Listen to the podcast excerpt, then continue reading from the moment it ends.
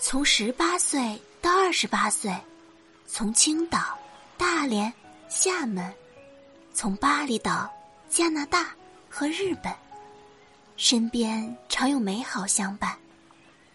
经历友情、亲情、爱情的修炼，在做真实自己的道路上持续成长。这个是一个女孩人生十年的海边游记。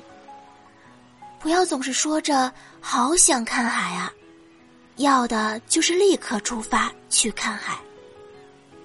才不要什么想看海，要的就是去看海。作者党小熊，人人娱乐授权，飞熊有声制作，播讲皮卡丘啾米娅，跟随我用声音去领略大海的美吧。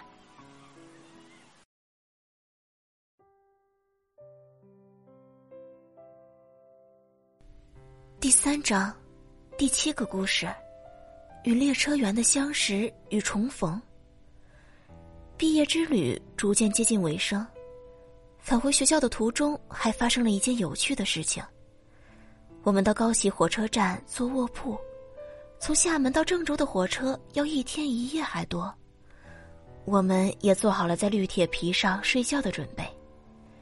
小 C 为了照顾好自己，还特地买了一个卧铺枕头。生生的背了一路，兔兔一如既往的兴奋中夹杂着担忧。我因为从小就有在绿皮火车上来回奔波的经历，对卧铺倒是毫不敏感，反而在火车哐当哐当的声音中会睡得更香，所以还有点期待回程的路途。下午上车之后，我们又吃了泡面。看着窗外倒叙掠过的绿色系风景，这趟厦门之旅以同样的开头和结尾，续上了一个圈儿。到了九点多，我就已经忍不住困意，呼呼大睡。小溪也是同样的好睡眠，加入我的呼呼队伍，以至于我们都没有来得及关心兔兔有没有爬到上铺去。半夜我爬起来上厕所，看到上铺空空的，有点担心。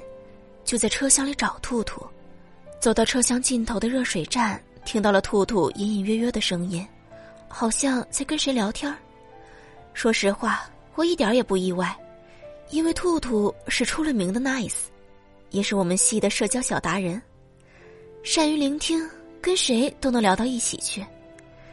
于是我走过去，打算跟他打个招呼，顺便倒口热水喝。走到热水间，我有点吃惊。兔兔坐在小板凳上跟列车员唠嗑呢，一边唠还一边拿着本子在记录。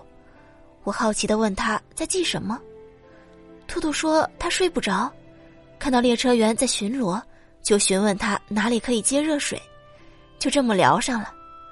列车员是河南老乡，两人还挺有共同话题的。聊着聊着，列车员说他要写乘车守则，又嘟囔自己写字不好看。兔兔就主动请缨，要帮忙抄写，顺便打发时间。再然后就是我一起坐下来帮忙抄写，一起加入了聊天大军。说起来很逗，这种与陌生人开启对话，在我的人生中几乎是不可能发生的事情。一来我没有亲切的形象，很少会让人主动发起聊天；二来我也没有唠家常的本领，是常常把天聊死的那种类型。所以我更少会主动发起与别人的聊天。在陌生的环境中，通常我就是戴上耳机，安静的坐着，营造出一种旁人勿扰的氛围，最大化的创造自己的舒适区不被破坏。所以我也很少做背包客，没有信心自己能够在穷游的过程中安全的活下来。但每次跟兔兔一起出门，总会机缘巧合的认识一些朋友。就像在机场莫名其妙玩起来的同龄人，又像这个列车员叔叔，给我们带来新鲜和温暖。兔兔和我写的乘车守则，很标准的字体，被贴在了每节车厢的提示区。后面一天的行程也总有被列车员叔叔照顾到的感觉。我们得知他属于郑州铁路局，但专程负责郑州厦门往返的这辆列车。所以总是来来回回，也喜欢上了厦门这个城市。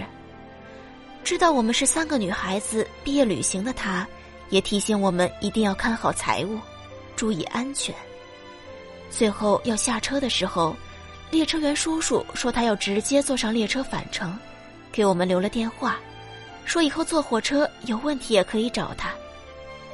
这个电话号码还真的派上了用场。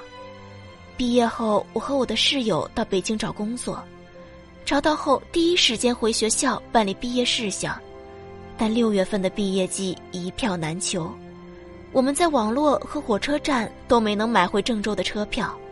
我灵机一动，想起列车员叔叔，抱着死马当活马医的心情拨通了他的电话，没想到他真的帮我们搞到了站票，我们挤上了那辆拥挤不堪的列车，体验了人生中唯一一次痛不欲生的站票，也顺利的回到了学校。